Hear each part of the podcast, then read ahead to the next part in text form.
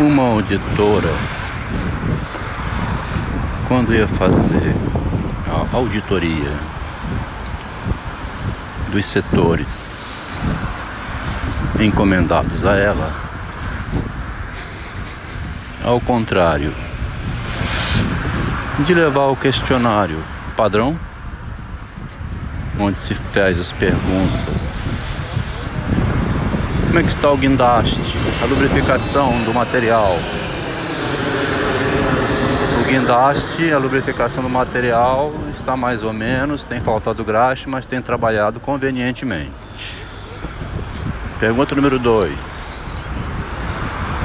E o pessoal da manutenção tem alguma queixa? Como é que anda a formação técnica? Olha, eles têm feito curso de reciclagem, nem todos são tão bons, tem uns que são melhores, se sobressaem. Esse seria um questionário de editoria ou algo parecido, né? É, onde a pessoa tem o questionário na mão, as perguntas e está em condições de se defender das perguntas.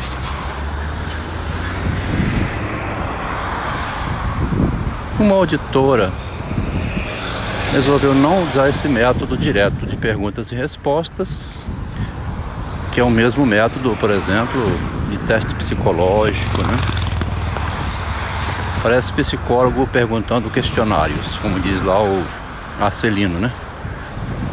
O esquizofrênico e andarilho Arcelino diz que psicólogo não serve para nada, ele só vai lá fazer pergunta da origem da família, por que está na rua ainda, preenche o formulário e vai embora. Quer dizer, o psicólogo seria um auditor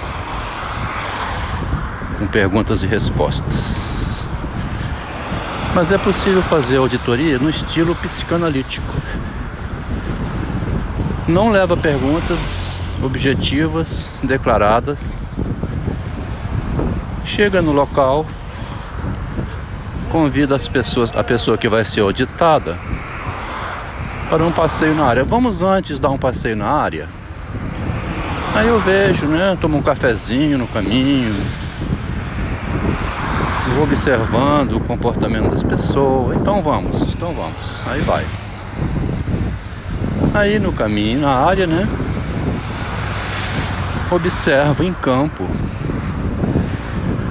como é que está o problema da graxa, né? Que disse ali na pergunta, ela tem na memória a pergunta. Passa na oficina, e aí, tem chegado a graxa, tem havido troca do material. Como é que está aqui a produção? Tá bem aqui o departamento, hein? Que bom. Vai elogiando bastante, obtendo mais informações. Olha, menina, vou te falar, hein? conta para ninguém. Estou comprando uma graxa da China, uma porcaria. Mas é assim que a empresa funciona e a gente é funcionário, não é mesmo? Então vai soltando os segredinhos, porque não sabe que nesse momento já está sendo auditada, né? Não é perguntas e respostas objetivas, como estava no início aqui do áudio. Aqui é uma, um espaço para uma fofoca, como diz, né? Bom, daí a pouco tá no outro local, lá na oficina, né? E os funcionários aqui da manutenção da oficina, dos equipamentos, como tem. Como é que eles estão? Tá, parece que estão bem, né? Todos com EPI, eu vejo ali, não. Muitos não usam EPI a empresa não está oferecendo para todos, e aqui no galpão é raro que alguém venha ver, né? Ah, tá. E o café? Vamos tomar um café? Tem um biscoito? Ah, vou te pegar um café quentinho.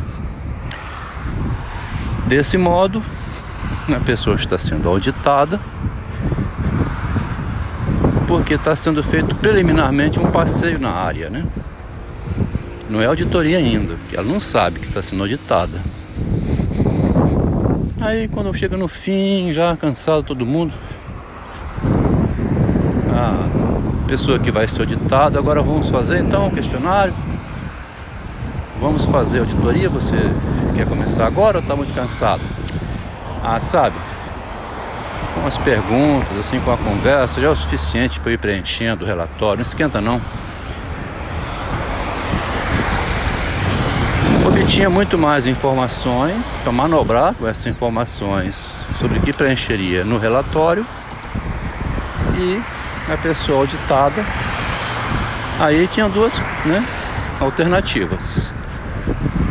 Ou ela ficava chocada, né? Ai meu Deus, que mulher com mulher, por exemplo, uma desconfia da outra. Ai meu Deus, que será que eu falei que ela vai botar no relatório? Se for um homem que é mais pateta, beleza. Gostei muito desse seu jeito, que eles questionaram se são uma porcaria mesmo. Faz aí caprichado aí, tá bom? Quando quiser, tô aqui, me procura, hein? Liga pra mim. Próxima auditoria, vou até pedir que seja você que venha fazer. Quer dizer, se é um homem, né?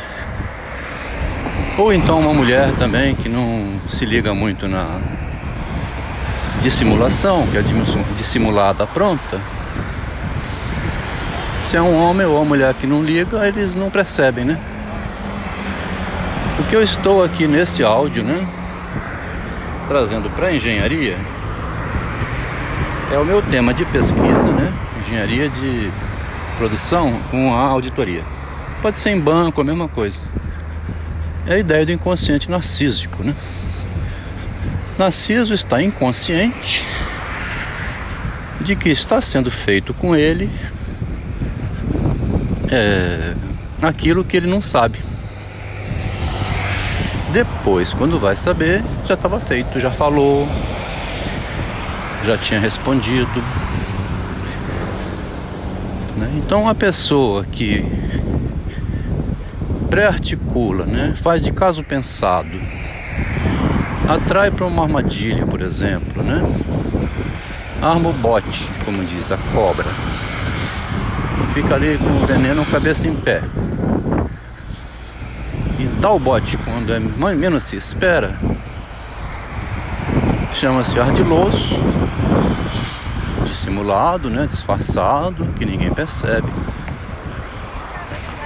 Essa é uma maneira de compreender o conceito de inconsciente em Freud a partir da disputa narcísica, né? O auditor está lá na obra, ele quer obter o melhor resultado. É uma disputa de ego ali. Um narcisismo no trabalho, né? Alguém depois dirá, filho de uma puta, veio aqui, me auditou, nem sabia que estava sendo auditado, concluiu, fez todas as perguntas que estão no questionário. Eu agora até me lembro. As perguntas são aquelas do ano passado, só que estavam espalhadas no passeio, elogiando. Este é o inconsciente narcísico. Narciso percebe que foi traído, iludido por uma pessoa muito gentil e que esteve na área. Depois elaborou as perguntas e talvez até mandou uma cópia. Olha, da minha auditoria eu sempre envio uma cópia, tá bom? Nada que a gente conversou, eu sou honesto, tá? Então ainda fala isso para tranquilizar quem, tá, quem foi auditado e que está questionando, né? Você me dá uma cópia então, já que você fez sem eu saber o que você estava fazendo? É uma ardilosa, esperta, percebe a manobra? Eu vou querer ver essa auditoria, tá bom? Senão eu vou dizer como é que você faz para auditar. Você não faz as perguntas. Você chega, dá um passeio e tira as suas próprias conclusões. Esse é o seu método de fazer auditoria, né? Dessa maneira, a, auditora fica também encurralada, né? Porque é possível auditar o auditor, fazer uma auditoria em cima do, do auditor é o que o Machado de Assis faz, é o que Freud faz, é o que o pensador faz, né? Retorna a cena, repensa o que foi antes pré-pensado, a armadilha em que foi trazido e dessa maneira ele desfaz ao invés de explodir apartamento, entrar em álcool e droga ou ficar mudo, né, ele vai lá e desmonta tudo que foi armado em cima dele. Isso é o tema do meu trabalho, né? chamado inconsciente, que a pessoa faz sem saber que está fazendo e quando é descoberto já é tarde, mas ele pode voltar atrás e denunciar tudo, né? Se quiser.